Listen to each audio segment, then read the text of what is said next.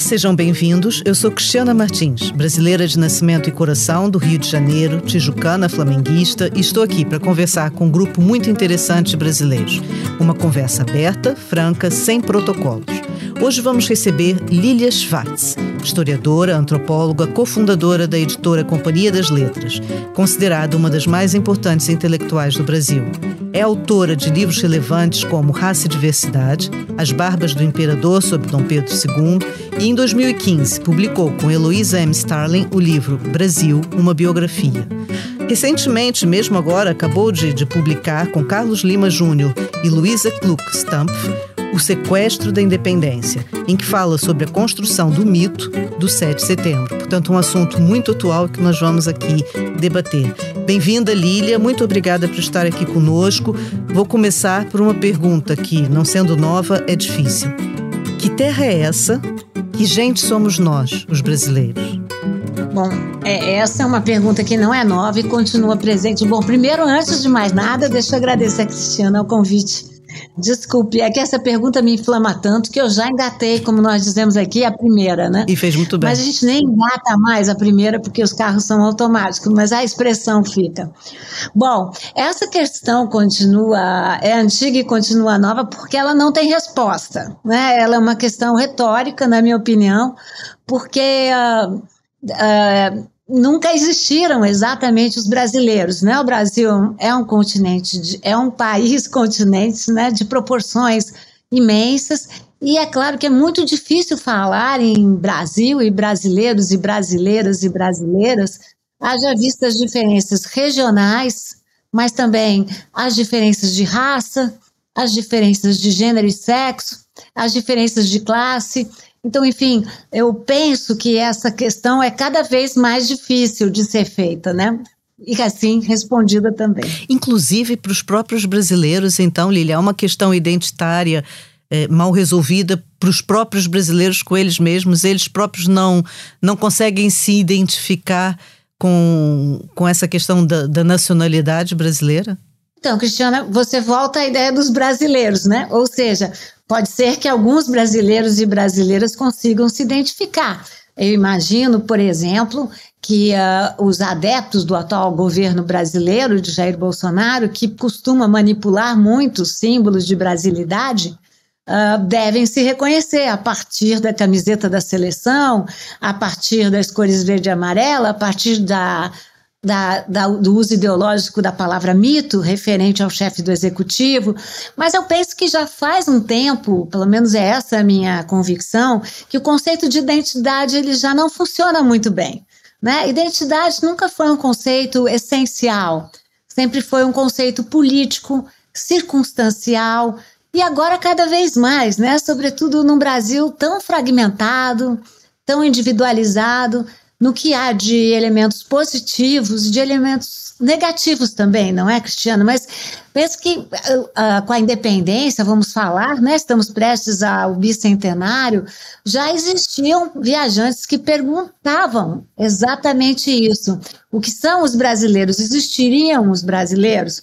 Nós sabemos que essa noção de nacionalidade é, uma, é um construto histórico, né? E não abarca né, a, a todos, a todas e a todos, não é?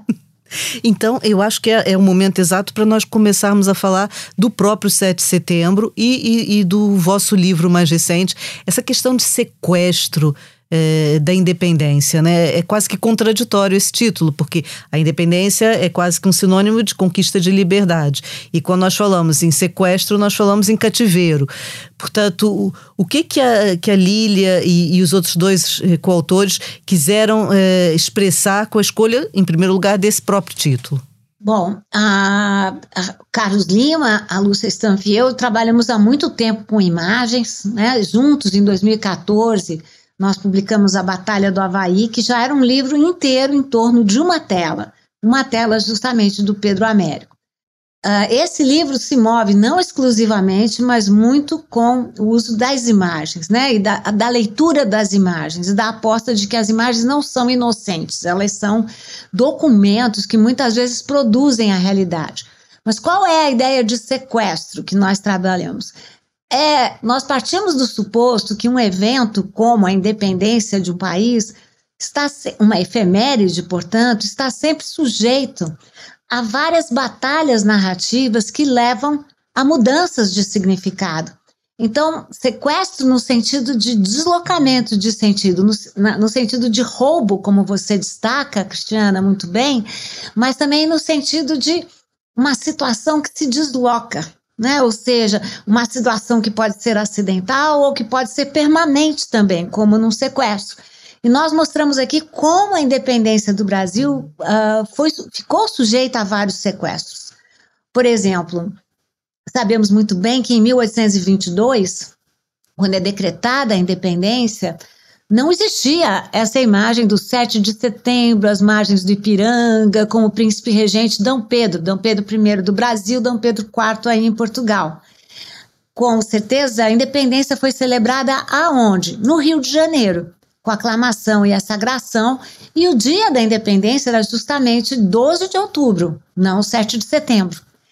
Essa versão do 7 de setembro foi uma primeira, um primeiro sequestro por parte do príncipe, já do imperador Pedro I, que estava num momento de 1830 de queda da sua popularidade, que o levaria a renunciar e ir para Portugal. Há quem diga que ele queria mesmo ir para Portugal para garantir o reino de Dona Maria da Glória, mas, dito ou não dito, certo é que a pressão por sobre Dom Pedro, a pressão popular, era muito forte. Ele tinha passado de um monarca muito querido a um monarca que tinha imposto uma constituição e que estava debelando a, os vários movimentos da sociedade civil de forma muito violenta. Então é o próprio Dom Pedro que lança o primeiro documento sobre o extra, extraordinário evento às margens do Ipiranga. Por que, que é um sequestro? Ô, Lília, desculpe, desculpe interromper. Desculpa interromper, mas é só porque acho que estamos aqui a falar de uma questão que vai ser nova para muitos dos nossos ouvintes. Opa. E por que que ele escolhe essa data do 7 de setembro? Por que, que ele recua e desloca para trás? O que, que aconteceu? É, eu ia explicar agora, mas agradeço a pergunta. Por que o 7 de setembro? É porque o evento no 7 de setembro era um evento que, era um evento que tinha o protagonismo de quem? De Pedro I. O evento da sagração é um imperador que diz respeito a toda a nação. Não há a, a projeção de um personagem. Já o 7 de setembro iluminava a ação de quem? De um príncipe regente paladino que vai se opor a seu pai, não é? e que vai impor a independência. É uma questão então, de marketing veja... e de protagonismo, no fundo. Exatamente, e era uma tentativa de reconstrução da própria popularidade, como que a lembrar os brasileiros né, da importância que ele tinha. E nós temos os documentos comprovando. Como é muito interessante, ninguém fala, Cristina, até 1830 não se fala do, do, do, Riacho do Ipiranga e da independência no 7 de setembro. Esse não é um tema. Portanto, durante oito é um anos, a independência do Brasil teve outra data, mas o que é ensinado nas escolas agora é o 7 de setembro, que existe e que vai. Pronto, vai o presidente de Portugal diz que vai ao Brasil participar das comemorações Exato. no 7 de setembro.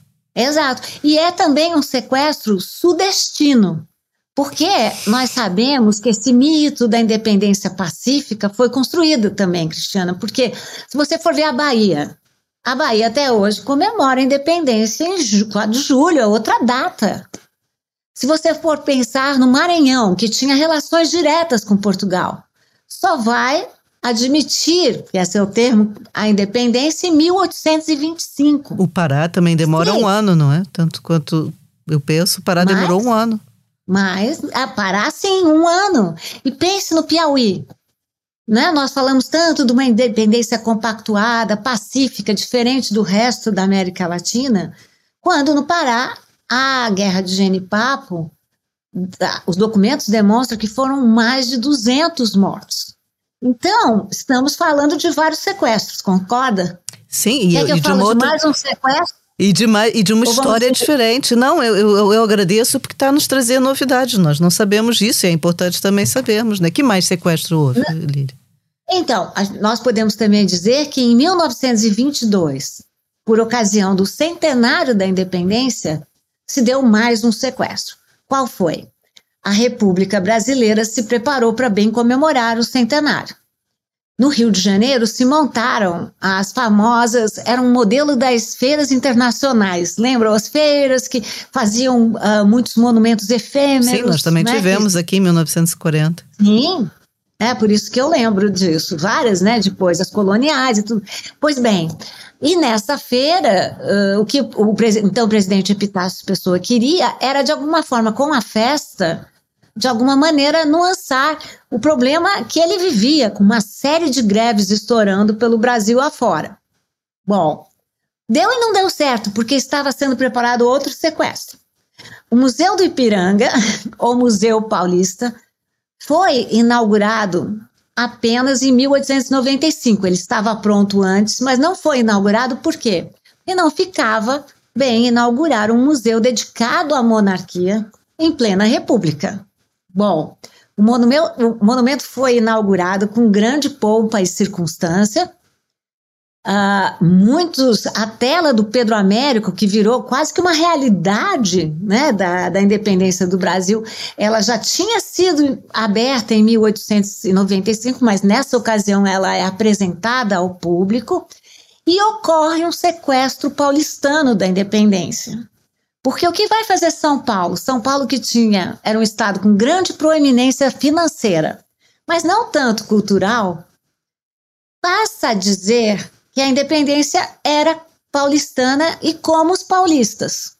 Os paulistas são os, os que moram em São Paulo. Claro, Ou seja, aventurosa, grandiosa, e não à toa o Museu Paulista coloca juntos a tela de Pedro Américo com vários bandeirantes que começava a ser o símbolo dos paulistas. E também é uma história que nós sabemos. Muito mal contada. Não, começa aqui também a se é. perceber de muita violência e muito mal contada, sim.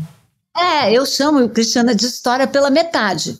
Porque só se conta como os bandeirantes eram ah, pessoas que desbravavam nossos sertões e tudo mais. E o que, que não se diz? Que eram exércitos mercenários que capturavam com violência né, as populações indígenas e os escravizados fugidos. Né? Então, essa é uma segunda, Ô, Lília, um segundo sequestro. E eu estou aqui a pensar num, num, sequestro, usando essa, essa terminologia, que gostava de ouvir a sua opinião, se não estamos a nos preparar para assistir a um novo sequestro. Por quê? Eh, por que, que o desfile militar vai ser, ou pretende ser, em Copacabana, que aparentemente não tem qualquer ligação com nenhum desfile militar, é uma região turística, mas também, diga-se aos portugueses que podem não saber, é uma região onde acontecem muitas manifestações pró o atual governo. Portanto, se, e, e mesmo essa coparticipação portuguesa de ceder, de emprestar o coração de Dom Pedro, se essas eh, atitudes não são novas manobras de marketing que vão permitir um novo sequestro do mito do 7 de setembro. Então, Cristiana, no livro nós chegamos exatamente até aí, mas tem um, um sequestro no meio do caminho, pode? Claro, claro, obrigada, claro. Não é, não é uma pedra, mas é um sequestro. Olha só, Cristiana, em 1972, a, o Brasil se preparava para comemorar o quê? 150 anos. anos da independência do Brasil. Em plena ditadura. ditadura militar. Então, isso que está acontecendo agora no Brasil só pode ser compreendido a partir do sequestro de 1972. Porque o que acontece em 72? A República Brasileira, como a República Portuguesa, celebra as efemérides com desfiles civis. A independência é uma festa civil. Quando é que começa essa tradição inventada da independência como uma festa militar? Em 1972. Então, os generais preparam grandes desfiles militares, grandíssimos, com tanques, com, com toda a demonstração bélica, e o que é que os generais trazem em, 20, em 1972? Eu já vou chegar no coração. Trazem os corpos de Pedro I e Maria Leopoldina, com grande estardalhaço. E até com muitas, com, com problemas, porque o, a, o, corpo de Pedro I não cabe, não sei se você sabe, não. na lápide preparada no Museu Paulista. Um vexame, porque os dignatários portugueses vieram e não puderam ver o enterramento. Mas o que, que eu quero falar e que combina com, com 2022? Que noção de memória é essa? É uma noção bélica e uma noção mórbida. de corpos mortos. Mórbida. Mórbida. E, que, e, e a história que eu acredito é uma história viva. Tanto que o livro fala desse sequestro mais recente, de 2022. Não estamos trazendo os corpos que já estão no Museu Paulista, mas estamos trazendo emprestado o coração mantido informal de D. Pedro I, repito, D. Pedro IV, que é mantido informal formal no porto. Um coração que ele pediu para ficar no porto, diga-se de passagem, né? Coração que ele pediu para ficar no porto. Então a pergunta que fica é exatamente a mesma tradição. O governo atual do Brasil também quer sequestrar a festa civil e transformá-la numa festa militar e com usos eleitorais muito claros, porque nós não podemos esquecer, nós brasileiros não esquecemos, que temos o 7 de setembro e logo depois temos o 3 de outubro, ou seja, as eleições presidenciais. Então, o uso que Jair Bolsonaro está fazendo da festa do 7 de setembro tem a ver com o contexto de 72, e, mas pelo menos 72 tinha algum projeto. Jair Bolsonaro não tem qualquer projeto para 2022. Eu digo projeto quanto conteúdo, programa de governo. Nenhum. E só tem um projeto de história, uma história mórbida, uma necropolítica, na minha opinião, que combina com o seu governo, e uma forma, ele vai querer, porque já anunciou no ano passado, 7 de setembro de 2021, ele vai querer balançar o processo eleitoral brasileiro sabidamente eficaz, né?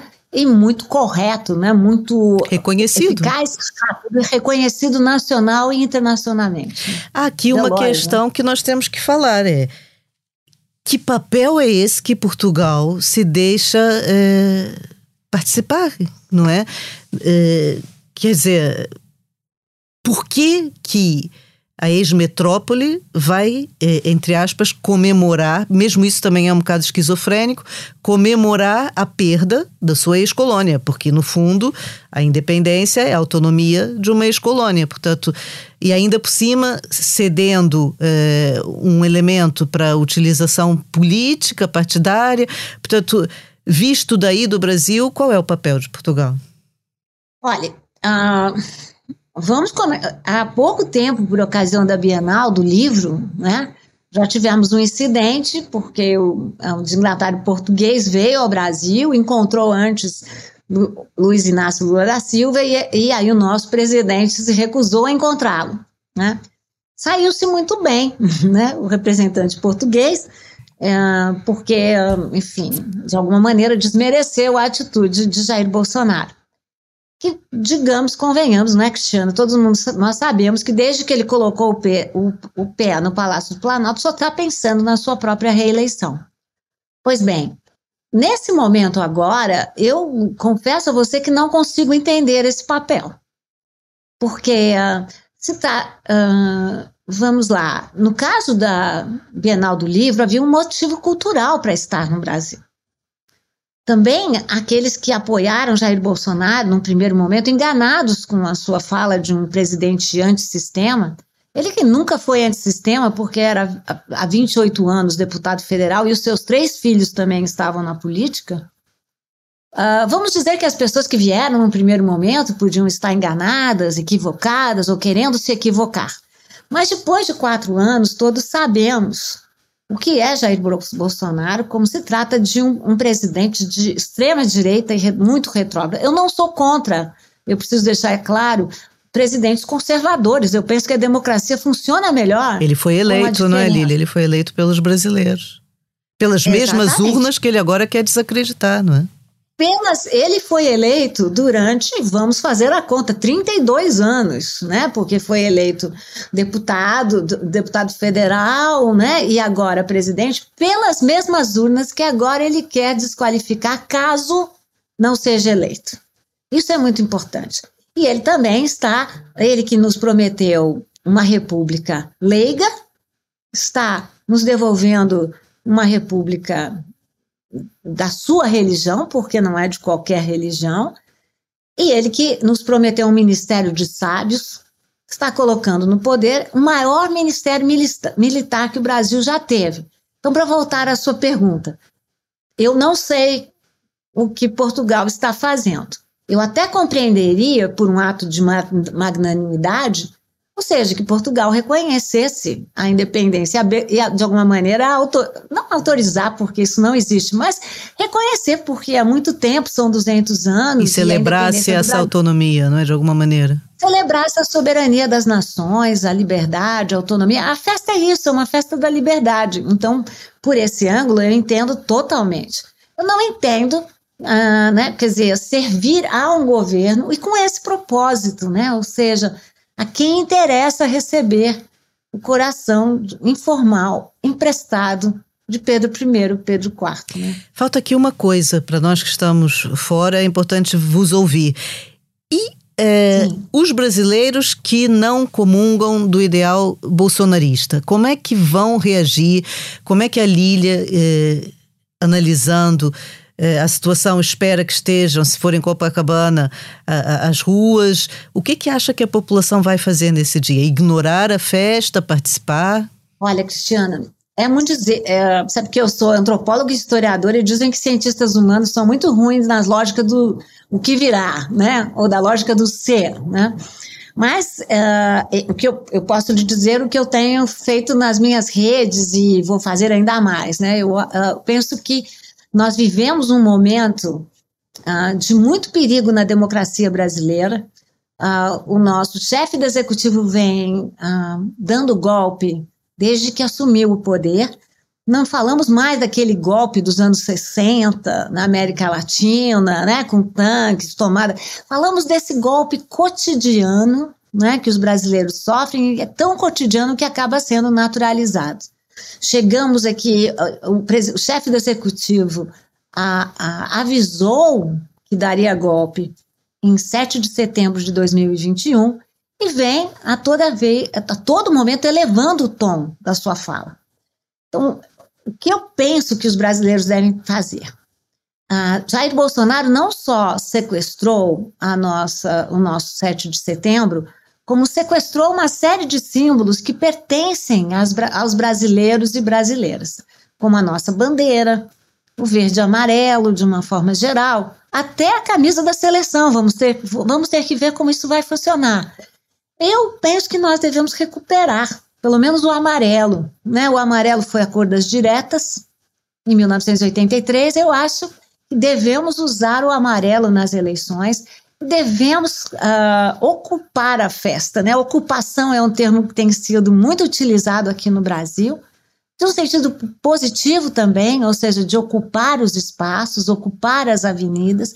Acho que não devemos, eu não estou pedindo por uma cidadania bélica, eu deixo isso para o Bolsonaro e o bolsonarismo, mas eu penso que no momento em que nós aqui estamos conversando, Cristiana, ah, precisamos de uma cidadania ativa e de uma cidadania vigilante. Isso é muito importante. Momento... Portanto, se a mensagem da Lília, se eu estou compreender bem, é, é quem discorda não se deve esconder em casa com medo deve festejar não. positivamente a data. Não é uma questão de confronto, é uma questão de não. as ruas também são nossas e temos direito a lá estar. É isso. Exatamente. É não se afastar. É da sua maneira, de maneira cidadã, Uh, não aceitar provocação, não é essa a ideia, não é estar nos lugares onde o bolsonarismo vai querer lotar as avenidas, é estar em outros lugares criativamente, mas de uma forma geral, não só em relação ao 7 de setembro, mas temos 60 dias até as eleições. É preciso uh, praticar o que eu chamo de cidadania vigilante. Cidadania é um espaço da democracia. Cada um a pratica da, do lugar que está da maneira que pode.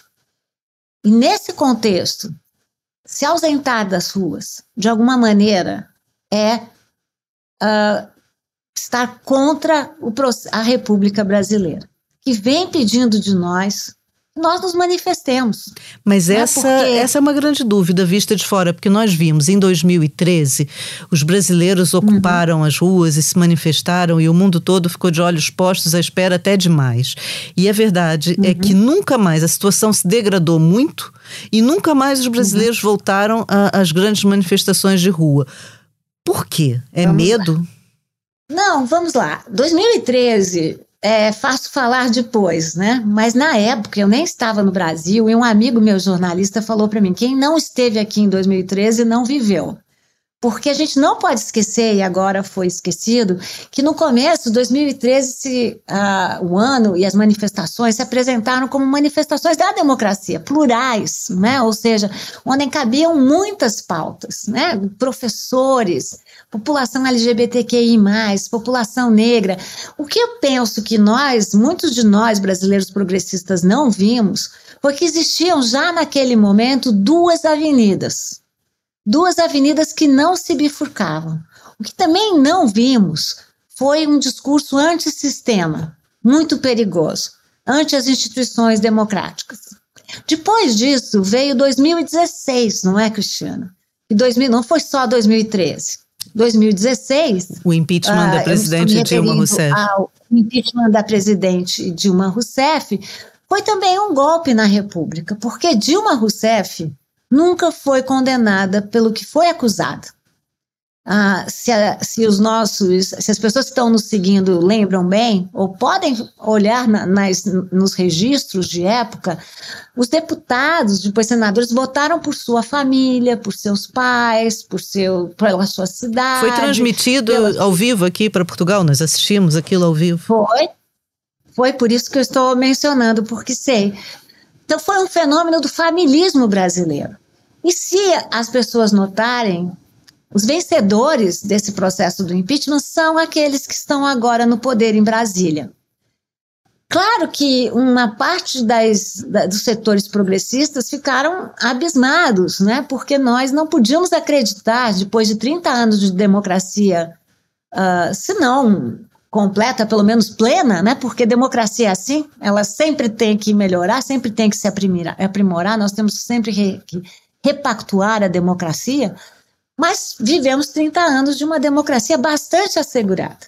Então, o impacto do que foi 2016, 2013, 2016, a crise financeira e 2018 e a tomada, a chegada ao poder de pessoas, porque não me interessa. Eu escrevi um livro no começo de 2019 chamado Sobre o Autoritarismo Brasileiro, que eu cito Jair Bolsonaro uma vez só, porque eu não acho que Jair Bolsonaro é causa.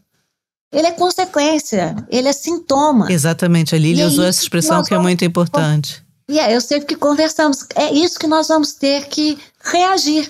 E eu tenho convocado, não só eu, várias pessoas, claro, quem sou eu, uma, por uma cidadania ativa. Né? É preciso que nós não fiquemos acovardados, pensando uh, na, na covardia e no cinismo como o oposto da coragem, no sentido de Foucault, da parrisia, né? da coragem de dizer a verdade, da coragem de dizer a, a verdade pelo seu bem, para cuidar de si e cuidar do outro. Então, é um pouco nesses termos que eu tenho chamado a atenção para que a gente.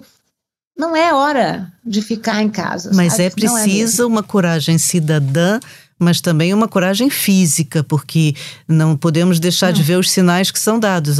Recentemente, um ativista do Partido dos Trabalhadores foi assassinado na sua festa de aniversário por questões partidárias. Portanto, eh, nós temos aqui ouvido brasileiros, há também medo, as pessoas têm medo. Então, Tiana, desde que Jair Bolsonaro foi eleito, eu tenho um, eu não tinha um Instagram, tinha um Instagram só de arte, porque eu trabalho no museu também no Museu de Arte de São Paulo. Uh, a partir de então eu escrevo, eu escrevo um post por dia sobre Jair Bolsonaro. Então o que eu penso? O medo pode ser um, uma sensação e uma realidade muito ruins. Mas, se bem canalizado, se o medo virar sinal de alerta, sinal de vigilância, pode virar uma virtude. Então, claro, nós tivemos sim esse caso de assassinato, também tivemos uh, uh, resultados apavorantes de pesquisas da Folha de São Paulo, é onde ficou evidente como os estados bolsonaristas têm se armamentado e muito. Mas eu acho que o medo é isso que o bolsonarismo quer, que as pessoas fiquem. Uh, é isso que se chama de intimidação, de coerção. É isso que governos autoritários fazem.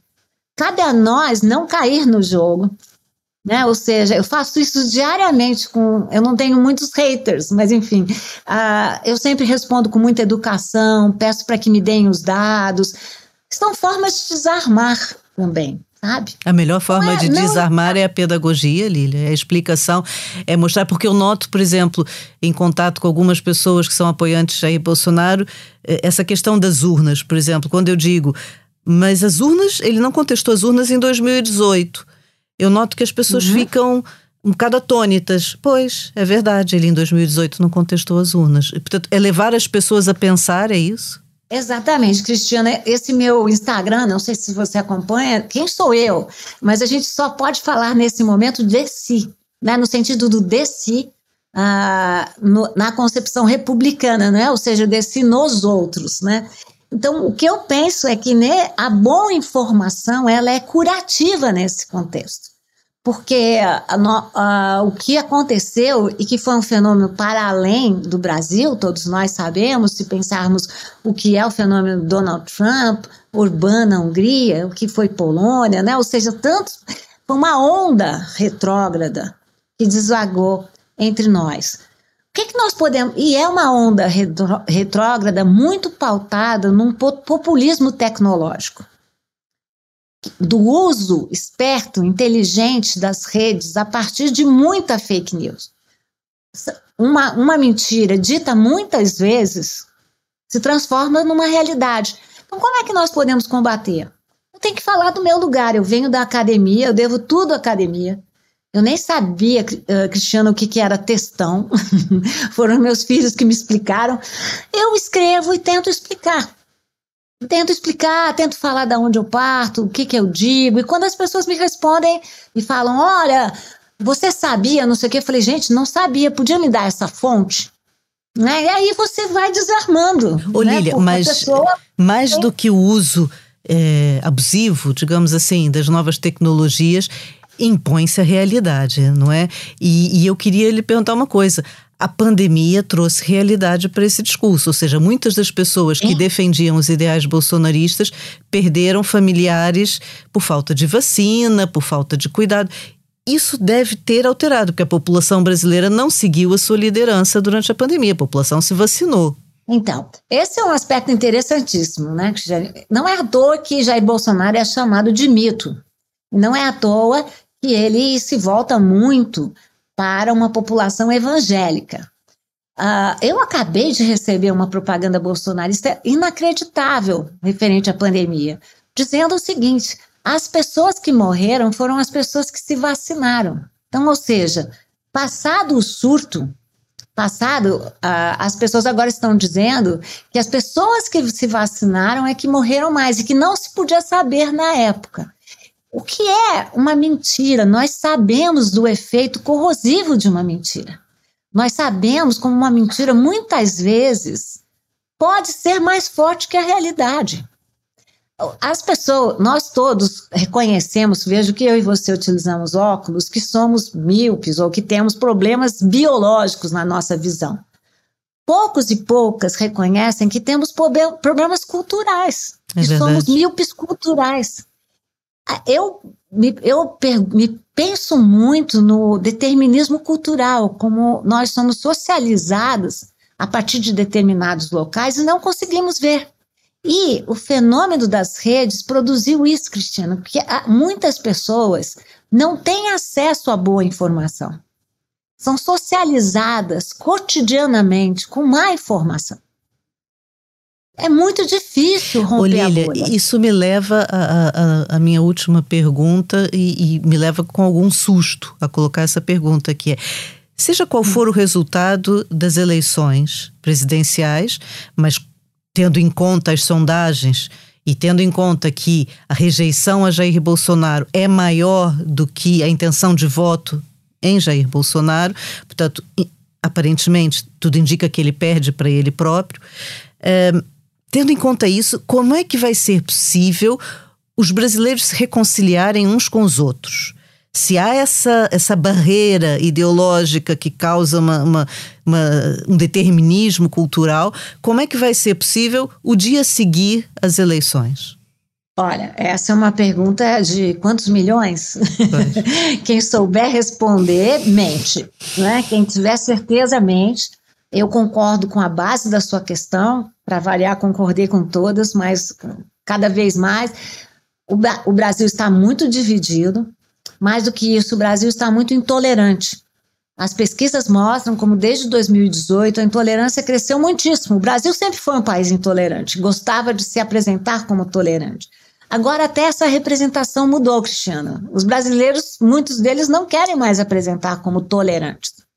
As pessoas gostam de se apresentar como intolerantes raciais, falarem mal de pessoas negras, de pessoas indígenas, gostam de se apresentar como misóginos, gostam de se apresentar a muita intolerância religiosa. As, as religiões de matriz africana nunca sofreram tanto como agora no Brasil. Há muita intolerância regional em relação às diferentes regiões do país, intolerância de classe. Esses números todos aumentaram enormemente. Então, esse Brasil dividido vai ter que amanhecer ou em outubro ou em novembro, né, dependendo se teremos ou não o segundo turno, uma nova realidade. E uh, se Jair Bolsonaro não se sagrar vencedor, ele vai conturbar o processo eleitoral, como nós vimos nos Estados Unidos. Uh, mais difícil no Brasil, porque os Estados Unidos tem aquele processo eleitoral dividido por estados. Fragmentado. a gente fragmentado, mas nós já estamos vendo, não é, Cristiana, como ele não cessa de, uh, de tentar enfraquecer o Supremo Tribunal Federal, uh, o STJ, enfim. Ele vai atacando as instituições de forma muito forte, de, de maneira a alimentar o ódio dessa população. Então, se eu disser para você que eu não tenho medo, eu seria, não seria uma cidadã vigilante, que é o claro. que eu tento ser, né? E tento dizer que as pessoas precisam ser. Mas uh, nós, é o famoso quem viverá, verá, né? E, uh, nós já tivemos um país diferente. Eu diria que a sociedade civil brasileira já se encontrou e já se desencontrou muitas vezes. Não é a primeira vez que o país se encontra dividido já foi possível repactuar né, por uma nova república, para uma nova democracia. Eu tenho certeza que não será fácil, não será evidente, né, mas acho que hum, é possível. É possível e é preciso que os políticos brasileiros e brasileiras tenham noção do tamanho né, da questão que temos pela frente. Porque também é preciso que nós uh, tenhamos claro que se for vencido Jair Bolsonaro, o bolsonarismo continuará Exatamente. presente, que acho que está na base da sua pergunta, Exatamente. não é, Cristiano? E é com ele que temos que lidar. E com a, no, a nossa escuta. Isso pode soar ingênuo, mas nós acusamos tanto né, os bolsonaristas de serem, de nos caricaturar, né, de nos chamar de comunistas, né, de caçador de criancinhas, de não sei o quê também não é. Temos que fazer um esforço para também não caricaturar, né? Ou seja, tentar construir essa escuta e construir essa conversa. A política é isso. É a arte de produzir consensos. Eu não sou política, eu sou uma acadêmica. Mas é historiadora, assim, tem memória, né? Exercita a memória. Tem memória. Exatamente. Ô Lília, já, visto de fora, só para acrescentar aqui uma coisa, eu noto algumas mudanças. É, em, em 2018 não se falava o nome de Jair Bolsonaro. E hoje fala-se. E o reconhecimento do nome é um passo para a cura, né? O reconhecimento do problema é um passo para a cura. E em 2018 não se usavam as cores. E a verdade é que as cores, eh, o amarelo, o verde, estão a ser mais utilizadas eh, hoje mesmo pela oposição ao atual presidente. Portanto, nota-se que os brasileiros fizeram uma, uma caminhada, né? já, já mudaram alguma coisa. Lília, eh, eu havia pedido que, que nos sugerisse uma frase aqui para os nossos ouvintes portugueses, para que eles pudessem comungar um bocado desse ideal e a, a Lília nos sugeriu uma frase, escolheu Guimarães Rosa. E, e, eu vou citar a frase que a, que a Lília nos enviou, que é: O correr da vida embrulha tudo. A vida é assim, esquenta e esfria. aperta e daí afrouxa, sossega e depois desinquieta. O que ela quer da gente é coragem. É essa mensagem da nossa conversa, né? Eu acho que o que fica aqui é chegou a hora de todos os que torcem pelo Brasil terem coragem de, de dialogar, pelo menos. Um, e acho que quer do Brasil, quer de Portugal, aqui onde eu estou, a gente nota que mesmo que se saia do Brasil, o Brasil não sai não sai da gente. É a mensagem que, que eu também quero passar para vocês. E acabo com uma frase sua, muito forte para mim, que eu vi nesse livro, Brasil, uma biografia, e que eu quero partilhar com os ouvintes. Brasil, terra de Santa Cruz, terra dos papagaios, América Portuguesa, ou qualquer que fosse o nome escolhido, designava uma ambivalência, mas também uma certeza. Esse local nascera desempenhando o papel de um outro, fosse na sua natureza ou nos seus naturais. Voltamos ao início da conversa, fica aqui a mensagem: não é uma identidade única que se procura, é diálogo de muitas identidades. Muito obrigada, Lília, valeu mesmo essa conversa e que tudo corra bem. Muito obrigada, Cristiana, obrigada por essa oportunidade e que tudo vá muito bem, né? Porque o Brasil é muito maior do que uma parte dos brasileiros, né? O Brasil é de todos, de todas e de todos nós, não é? Incluindo esse imenso Portugal. É verdade. Muito obrigada, Lília. Este podcast é resultado de um trabalho de equipa. Eu, Cristiana Martins, jornalista, a sonoplastia é de João Luiz Amorim e de João Martins, o grafismo é de Tiago Pereira Santos, a produção é de Suzana Rosa e de Dulce Salomé e a coordenação de Joana Beleza. Pode ser ouvido nas plataformas habituais de podcast ou em expresso.pt. Até a próxima e tragam mais gente. Aqui não é preciso ter passaporte.